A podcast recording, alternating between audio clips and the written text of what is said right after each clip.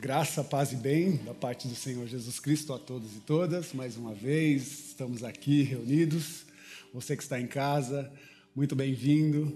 Que você possa fazer parte desse movimento também compartilhando essa mensagem através, seja se for com vídeo ou Spotify, compartilhe essa mensagem para que ela possa chegar à vida de outras pessoas.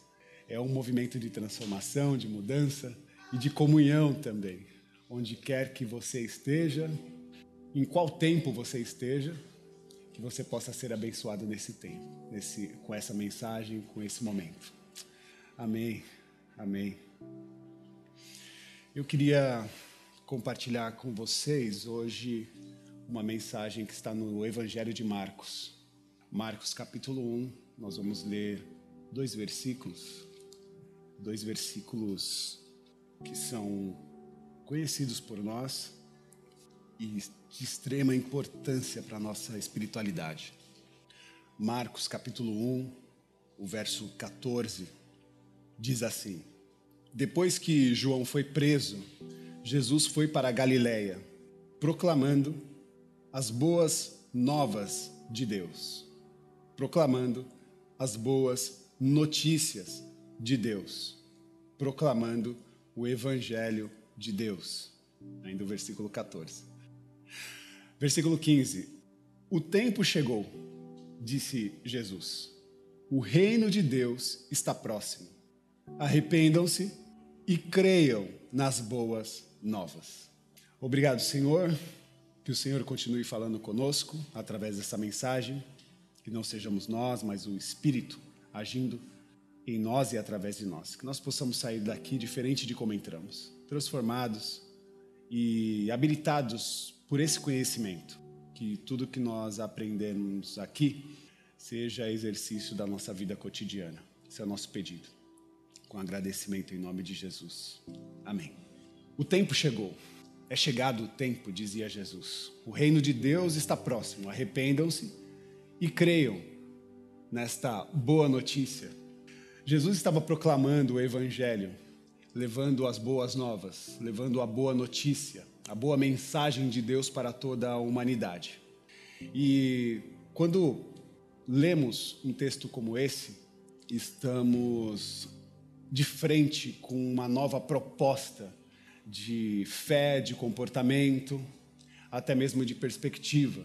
A fala de Jesus era uma fala extremamente impactante para vidas que não o conheciam, mas também era impactante para o Estado maior e era impactante para a religião em sua época.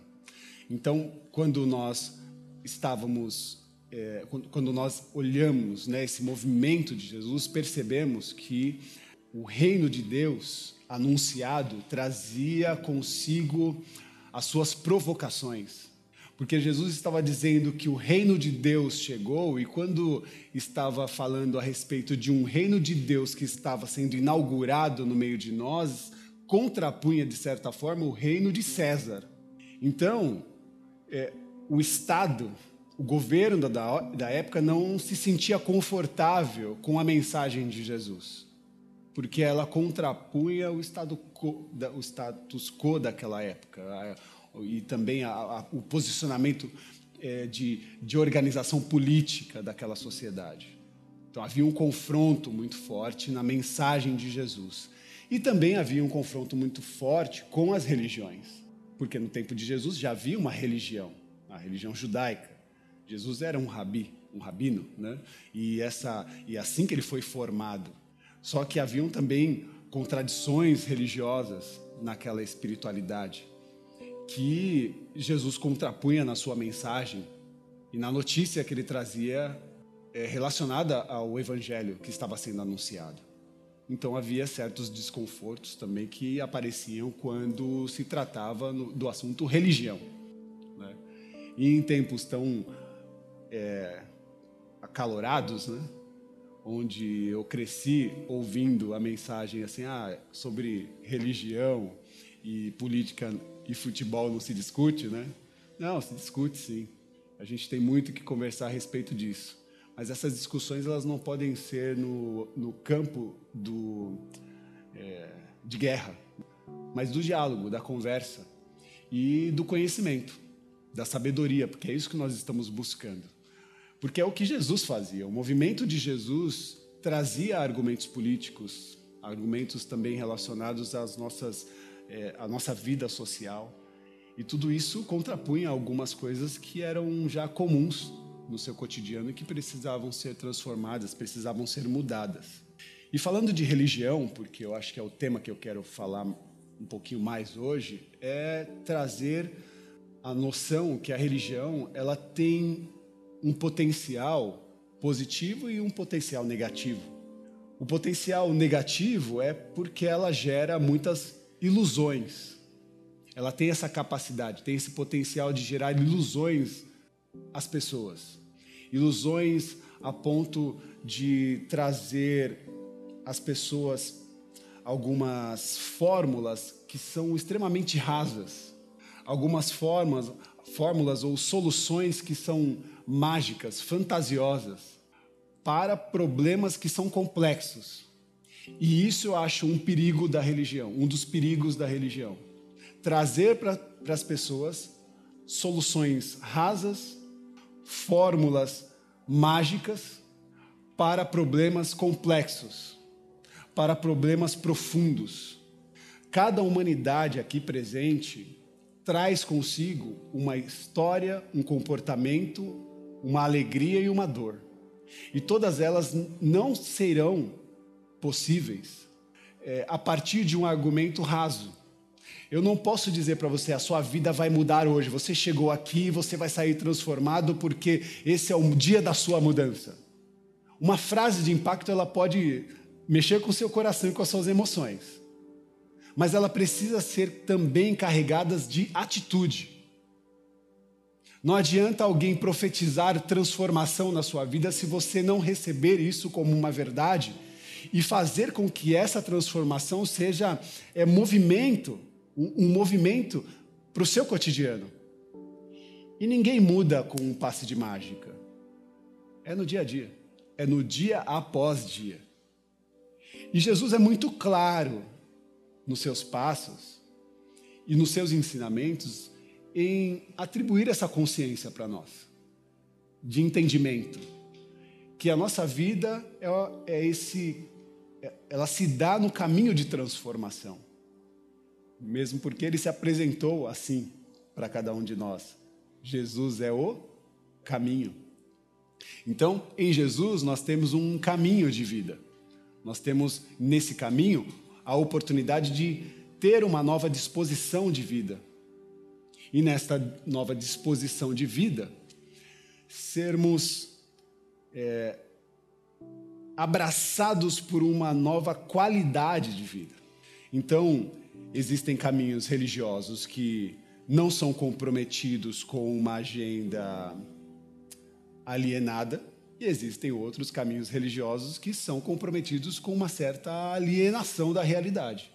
E isso nós precisamos sempre estar atentos eu me comprometi a ser uma liderança e fazer uma pastoral que liberte as consciências e não que aprisione.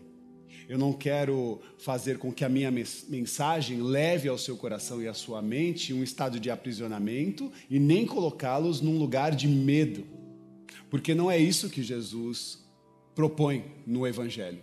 A boa mensagem de Jesus é a mensagem da libertação a libertação dos cativos, de toda a dor, de todo o sofrimento, de todas as máculas que acontecem e nos ferem no cotidiano, mas também da, do, do cativeiro das nossas consciências, que podem ser aprisionadas por outras consciências.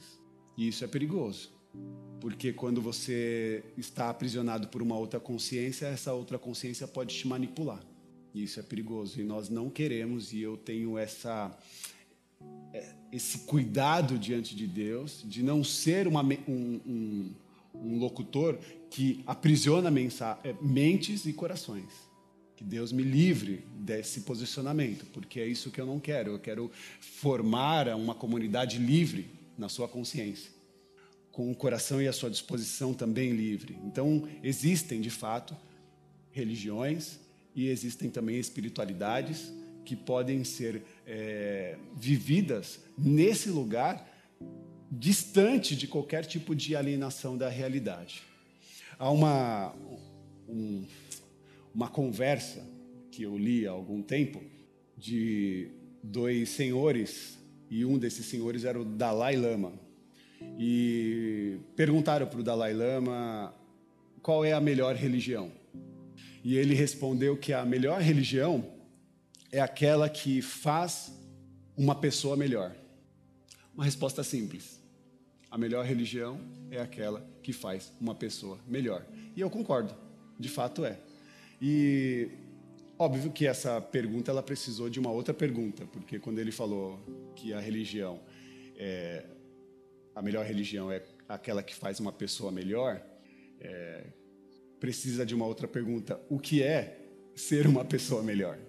E ele responde que uma pessoa melhor é uma pessoa longânima, uma pessoa melhor é uma pessoa compassiva, é uma pessoa amável, é uma pessoa acolhedora, uma pessoa de paz, uma pessoa misericordiosa, que consegue e tem a sensibilidade de sentir a dor do próximo e estender a mão. E ele começou a falar esses atributos do que é uma pessoa boa. E não tem como a gente falar dessas coisas e não se lembrar de Jesus. Então, embora Dalai Lama venha de uma experiência religiosa diferente da minha, tem na sua consciência que se a religião tiver um papel, o papel dela é fazer com que as pessoas se tornem pessoas melhores. Eu sei que há um tempo atrás, se você ouvisse uma pergunta como essa, né, eu talvez ouviria dos meus líderes religiosos que a melhor religião é a dele. Normalmente, quando a pessoa fala qual é a melhor religião, ele vai falar a minha. Então já é extraordinário ouvir o Dalai Lama dizendo que é aquela que torna as pessoas melhores. Esse é um risco. Isso, então, aí é dentro desse ponto que eu queria chegar. Porque nós temos vários tipos de compreensão de religião. Existe a religião que pode ser compreendida dentro desse, desse espectro, que tem um caráter manipulador, ou que tem um caráter que atribui é, a transformação de pessoas para os seus próprios interesses. Ou você pode também compreender a religião dentro do sentido real da palavra, porque a palavra religião no latim significa religare. E religare significa conectar a humanidade com o divino. E aí ela tem o seu bom sentido, porque a religião, no sentido da palavra religare, nada mais é que é reconectar a humanidade a Deus. Porque se outrora nós estávamos afastados de Deus, né? se no jardim nós rompemos com Deus essa relação, Deus agora quer retomar essa relação conosco. Então, a religião, como uma, um, um modelo é, de, de, de, de, articulação, né? como um, um, um modelo institucional, ela realmente ela pode ser muito perigosa. Mas a religião como um religare, como esse exercício que estamos fazendo em nos reconectar com o divino, reconectar com Deus, aí ela é extraordinária. Porque aí ela faz sentido com a nossa espiritualidade e ela nos leva para essa oportunidade de sermos seres humanos melhores. E aí vem um, um exemplo que eu posso dar como um exemplo vivo de cada um de nós, porque nós somos uma comunidade comprometida com esse exercício. Nós somos uma comunidade com uma espiritualidade pé no chão. Uma espiritualidade que caminha com os olhos abertos, não com os olhos vendados para com a realidade. Nós somos uma comunidade que está conectada com a vida e está conectada com o agora, com o tempo presente. Nós olhamos para o futuro, mas nós não somos pessoas deslumbradas. Nós olhamos para o futuro temos sonhos, temos projetos, planos, desejos, mas nós articulamos todos os nossos planos, sonhos e desejos de acordo com a realidade. Se você quer o novo lá na frente, você precisa tomar um posicionamento no aqui e no agora, sem criar fantasias, sem é, estar comprometido com uma, uma matéria, na verdade, com uma experiência muito eh, objeta, né? uma experiência muito plástica. Isso é o que nós não queremos. Então, nós queremos de fato estar comprometido com a realidade e com tudo aquilo que afeta o nosso cotidiano é, de vida. Desde da, da reciclagem do lixo que nós fazemos, até o cuidado com a nossa saúde, seja ela física ou seja ela emocional. Tudo isso é espiritual. Entende isso? Esse comprometimento que, que nós temos, ele não nos leva para uma realidade só futura, mas ele nos coloca numa, realidade presente. Isso é extremamente importante para nós compreendermos. Nós não vivemos uma, reali uma realidade ou uma espiritualidade para o além, embora ela esteja lá também no além, mas nós vivemos uma espiritualidade que, que começa aqui, no chão da nossa existência, da, da nossa realidade. Né? Não adianta você querer ser uma pessoa melhor se você não busca uma boa relação com seus pares, com seus irmãos, com a sua família, com as pessoas que estão à sua volta se você é uma pessoa que não abraça, uma pessoa que não ama, que não se dispõe a um tempo de qualidade com aqueles seus pares que convivem com você, poxa, aí está complicado. Então, religião, religare. Ligar de novo a humanidade com Deus. Ligar de novo a humanidade com o divino. Agora temos essa boa notícia, porque o evangelho significa uma boa notícia. E a boa notícia de Deus é que Ele está chamando toda a humanidade de volta para casa. Porque se um dia nós saímos de casa, viramos as costas para Deus, falhamos com Ele, dissemos não para Deus, Deus está nos chamando de volta para casa. Um universo que estava disperso, e que, se a gente for analisar de, em termos gerais, nós vamos perceber um universo disperso, nós vamos perceber um universo em desarmonia. Jesus veio trazer a mim e a você, todos e todas, todas as pessoas, para a realidade, sem mágicas, sem feitiços, sem máscaras, sem, é, sem uma presença artificial quando eu falo de uma espiritualidade de acordo com a nossa realidade, é porque Deus viveu isso. Porque o Pai Nosso que estás nos céus também se fez presente no seu filho Jesus aqui na história. Entende? Ele mergulhou lá das alturas na história. E na história se fez presente no meio de nós. Se fez carne.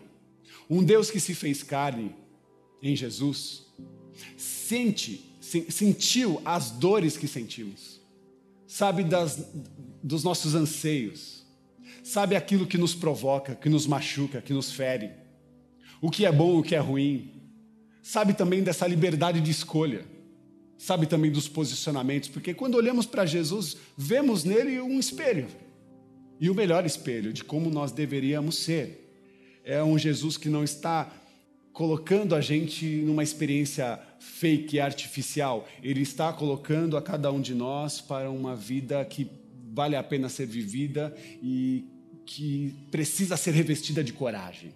Olhe para a sua vida e tenha coragem de encarar os fatos. Olhe para a sua vida e veja aquilo que está diante de você. Resolva tudo aquilo que precisa ser resolvido. Faça tudo aquilo que deve ser feito e acima de tudo, tome as suas decisões com todo o cuidado do mundo, porque as decisões que você vai tomar, elas vão dizer para onde você vai. Então, decisões. Sermos todos autônomos, agentes das nossas decisões. Por isso, o reino de Deus, o reino de Deus é para pessoas desiludidas.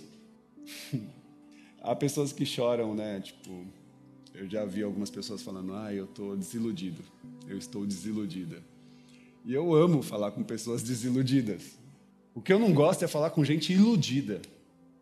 Pessoas iludidas são as piores pessoas para você conversar, porque elas estão cegas, presas nas suas próprias ideias e nos seus próprios comportamentos. É horrível quando a gente descobre que a gente foi enganado, mas mais horrível é a gente continuar sendo. Então, melhor é saber que nós transcendemos o engano e agora temos a oportunidade de ressignificar a nossa vida. Então, o Evangelho não é para pessoas iludidas, o Evangelho é para pessoas desiludidas, desiludidas. E essa desilusão ela é boa, ela é importante para nós. A ilusão não é boa, meu irmão.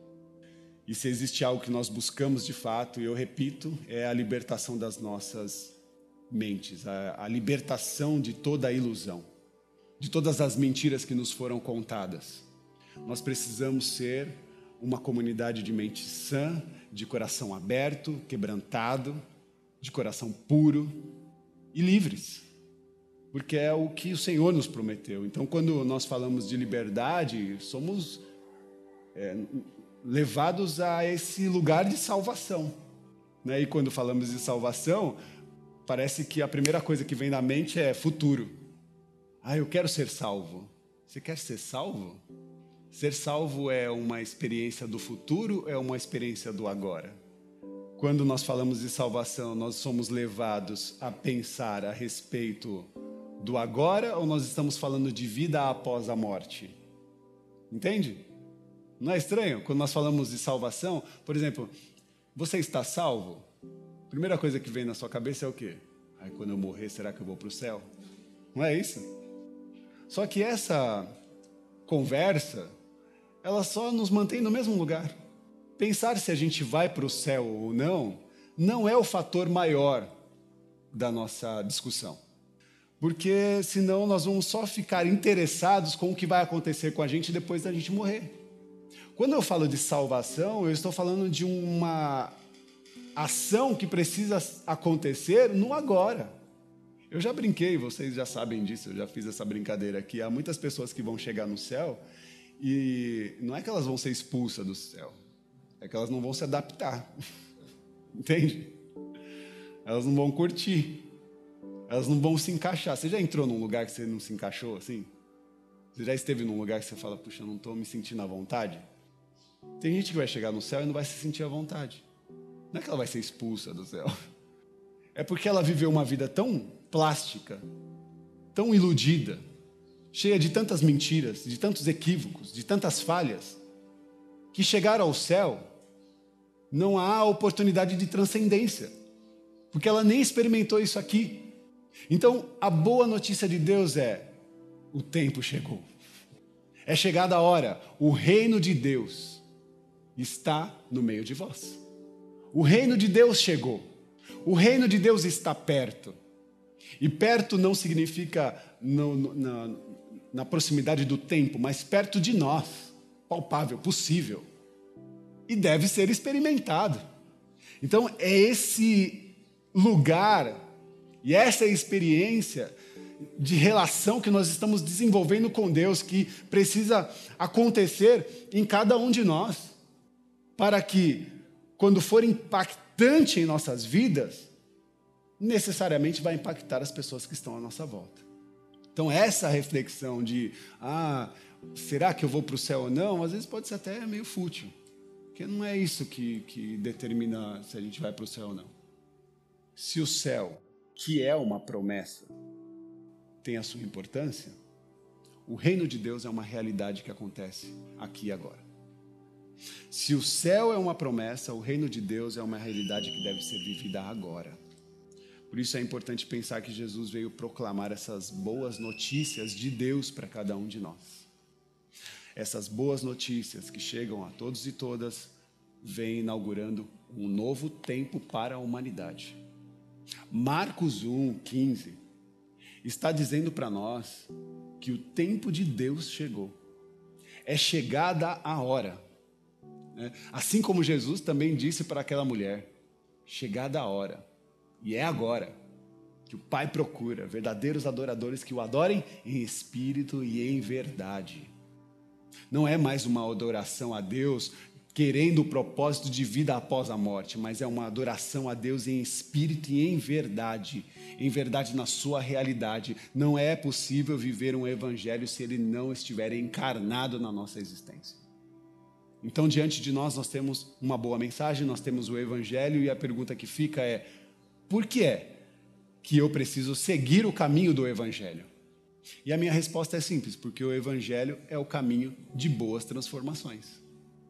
No domingo passado eu falava de metamorfose, de transformação, de mudanças. Mas se a gente quer de fato mudar, nós precisamos de um referencial de transformação e de mudança. Porque todo mundo muda, né? Eu é, ouvi essa semana uma antiga canção de um poeta que dizia: Eu prefiro ser essa metamorfose ambulante do que ter aquela velha opinião formada sobre tudo.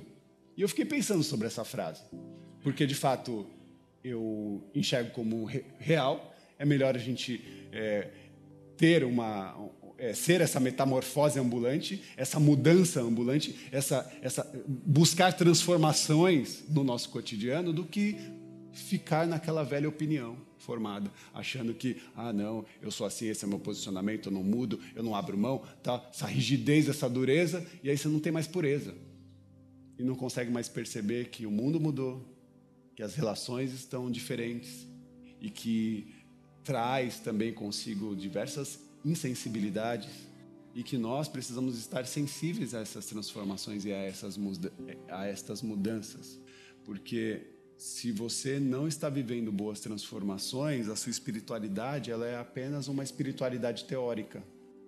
Sua espiritualidade é só uma, uma espiritualidade verbal, da boca para fora cansado de gente falando, ah, eu sou crente, eu, eu sou de Deus, eu sou evangélico. Cansado de gente usando o rótulo como se fosse um referencial de, de, de, de bom comportamento, de, de, boa, de bom ser humano. Que história é essa? Onde chegamos? Ah, não, eu sou, eu sou uma mulher de Deus, eu sou um homem de Deus, eu sou, eu sou pastor, eu sou profeta, eu sou missionário, eu sou levita, eu sou, é, sabe, um monte de rótulos. Eu sou evangélico se fosse pela teoria, a gente estava bombando, mas não é. Não é pela, pela forma verbal. Nós estamos falando de uma espiritualidade que ela precisa transcender a teoria, ela precisa ser encarnada em nossas vidas. Não adianta você falar se você não viver. Então, uma experiência de vida pro agora exige uma relação com Deus encarnada em nossa história. O que é que nós vamos contar para os nossos netos? Quais foram as transformações e o legado que nós vamos deixar para eles. Então, é essa experiência. Não adianta falar de Deus sem saber coisas. Não adianta falar de Deus, não adianta saber coisas a respeito de Deus e não fazer com que essa teoria aconteça na prática. Ai, Rafa, mas aí você está quebrando minha bagagem, né? Porque eu sei um monte de salmo aí de cor. Eu sei a Bíblia de cor, né? Tem uns caras que são bons de Bíblia, sabe de cor. Tem uns pastores aí que eu conheço que fala que sabe que, que tem a Bíblia assim decorada, fala o livro de Romanos inteirinho. Acho extraordinário. Só que saber a Bíblia de cor não te faz um bom cristão. Saber a Bíblia de cor te faz uma pessoa de boa memória. Só isso. Tô certo ou tô errado? Não te faz um bom cristão. Porque se você souber a teoria, se você tiver a decoreba, mas não tiver isso prático no seu cotidiano, esquece. Esquece. Então, agora, se você entendeu essa lógica e consegue espalhar essa presença de Deus, essa presença de Jesus onde você passa, aí, meu irmão, é uma outra conversa. Porque aí nós estamos falando a mesma língua. Se de fato aquilo que nós estamos aprendendo aqui, domingo a domingo, está acontecendo no nosso cotidiano, nas nossas relações, ou se nós estamos pelo menos nos dispondo a fazer com que isso nos transforme em seres humanos melhores, ah, agora sim nós estamos de fato entrando no caminho de Jesus. Em anunciar o Evangelho vivendo. Vivendo. Anunciar o Evangelho em vida. Porque anunciar o Evangelho sem viver, esquece anunciar o evangelho em vida é muito diferente. É muito diferente porque está além dos discursos. E aí, esses pequenos versículos que nós lemos é, terminam com uma ação, dizendo: arrependam-se e creiam nas boas novas de Deus, nas boas notícias de Deus para nós. Então dá uma determinação forte, porque ele está falando de arrependimento, e arrependimento é o quê? Metamorfose, mudança. Mudança de comportamento, mudança de curso, mudança de mentalidade, mudança de posicionamento. Arrependimento é mudar. O Evangelho aponta que tipo de qualidade se propõe quando estamos nesse processo de mudança. E isso é importante. Por isso que o Evangelho para nós é importante. Por isso que as boas notícias de Deus são importantes para nós. Porque são a partir dos evangelhos, dos textos sagrados e do comportamento de Jesus na história que nós atribuímos uma oportunidade de sermos uma nova humanidade. Ser uma nova humanidade é ter um coração quebrantado. Por isso, abra o seu coração e identifique as falhas e tome uma decisão, tome uma nova postura, mude, arrependa-se. E eu preciso frisar isso pela segunda vez: arrependimento não é remorso. Há pessoas que cometeram algo errado e falam: Ah, eu estou muito mal por aquilo que eu fiz. Ah, você está mal? Tá bom, continue mal aí. Mas isso não significa que você está arrependido. Entende? Então, arrependimento não é remorso, arrependimento é mudança de, de postura. E sabe quando a gente sabe quando uma pessoa está arrependida? Quando o tempo mostra. Uma pessoa arrependida, só o tempo mostra. Não fala, ah, ele está muito arrependido, ele está sofrendo, ele está com. Não, ele só está sofrendo, só. ele só está cheio de remorso pelo mal, pelo erro que, ela, que ele ou ela cometeu. É só um sentimento. Mas agora, a, a, a expressão ela é muito mais profunda do que isso. Nós estamos falando de transformações e de mudanças. O tempo vai dizer se ele ou ela mudou ou não. Marcos 1,15 diz: o tempo chegou, disse ele. O reino de Deus está próximo. É chegado o tempo, o reino de Deus está próximo. Por isso, estejam todos sensíveis àquilo que está acontecendo ao nosso redor. Como é que estão os nossos filhos? Como é que estão os seus diálogos, as suas conversas? Como é que estão os seus toques, os seus abraços, especialmente com os seus pares, com as pessoas que são do, da sua família, do seu cotidiano, das suas relações. Um, o tempo de qualidade que você dá, por exemplo, para sua esposa ou para o seu marido, como é que acontece. Dentro desse ambiente existem palavras de carinho, de amor, de cuidado, de afeto. Existe essa, essa afeição, esse cuidado, esse amor. Existe calor, né? que aqui todo mundo já é maior de 18, eu posso falar, né? Relacionamento tem que ter calor também, você já sabe do que eu estou falando. tem que ter contato, tem que ter pele. Por isso não pode haver afastamento, sabe? Senão a gente perde essa humanidade. Então, um tempo de qualidade é de extrema importância para cada um de nós. E falando em família, é por eles que a gente corre. O nosso corre é pela nossa família. Estão me entendendo? Se tem um motivo para o meu corre, é pela minha casa, pela minha esposa e por tudo aquilo que eu quero gerar. É pelos meus pais, é pelos meus irmãos, é pela minha comunidade de fé. O meu corre é por isso. Ah, é paranoico? É, pode, pode me chamar do que quiser.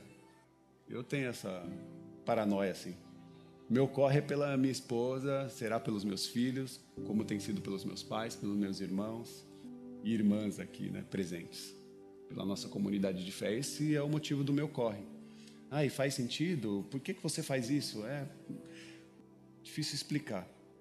Por que, que você faz isso? É, eu coloquei essa pergunta que eu anotei. Por que, que você faz isso? E eu, como não soube responder, eu vou usar a palavra do rabino Harold Kushner, que ele diz assim: as coisas que faço tomam outra dimensão quando eu acredito. As alegrias, elas ganham maior significado. E as decepções, elas se tornam mais suportáveis quando eu acredito. O reino de Deus chegou. Acredite. O reino de Deus está no meio de nós. Acredite. porque o sorriso terá um novo sentido e as dores serão mais suportáveis. Mas acredite no Evangelho, nas boas notícias que Deus tem para cada um de nós. E mais do que acreditar, viva cada uma delas. O reino de Deus começa agora, em todos os campos da nossa vida. Que Deus nos abençoe. Amém? Oremos. Oremos a Deus, oremos a Cristo Jesus, o nosso Senhor. Sob essa atmosfera que se dá pela presença do Espírito Santo em nós em cada um de nós. Obrigado, Senhor, por nos dar a oportunidade de uma nova vida, por nos dar a oportunidade de experimentar uma nova humanidade na história. E se somos essa amostra grátis de humanidade para as pessoas, queremos fazer com absoluta destreza, capacidade, equilíbrio, amor, com longanimidade, paz de espírito, seguindo os seus passos, Jesus. Nós queremos fazer com que essa experiência seja encarnada em cada um de nós. Nós não queremos ser evangélicos da boca para fora, não queremos ser cristãos da boca para fora, nós não queremos ser é, autorreferentes pelos nossos títulos, mas nós queremos ser parecidos contigo, contigo e, e ser identificado pelo seu amor, identificado através da sua presença. Que seja Deus em nós, que sejas tudo em nós, que sejas Deus em mim que seja Deus em você, que seja o amor de Deus em cada um de nós. Amém. Amém. Bom, na, você que está nos acompanhando pelo YouTube, você tem na tela o QR Code. A comunidade tem também a sua rede solidária. Você pode fazer a sua contribuição através do QR Code ou da conta bancária. Toda contribuição é importante porque ela mantém essa casa aberta e nós conseguimos, além de pagar as nossas contas, atender famílias que estão em estado de vulnerabilidade. Nós ainda estamos recebendo alimentos e produtos de higiene pessoal, de cuidados pessoal, para que outras famílias também sejam colocadas nesse ambiente de dignidade, que você tenha esse coração generoso.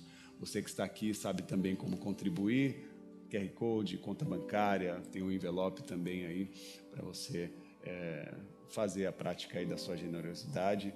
Saiba que tudo isso que nós fazemos é, é em amor, né? E também retrato do evangelho que nós estamos vivendo. Isso aconteça no meio de nós. Oremos, que levante suas mãos aos céus, né? Que o amor de Deus, esse amor maravilhoso, transcendente, grandioso, esteja sobre a vida de cada um de vós. Que a manifestação do Consolador, o Espírito Santo, é, nos preencha e que esse Deus vivo, Jesus, seja aparente em nossas faces. Que você tenha uma semana especial, maravilhosa e cheia de Deus, Deus em você, Deus no meio de nós. Vivemos juntos o reino de Deus em nossas vidas. Que Deus nos abençoe. Amém. Amém.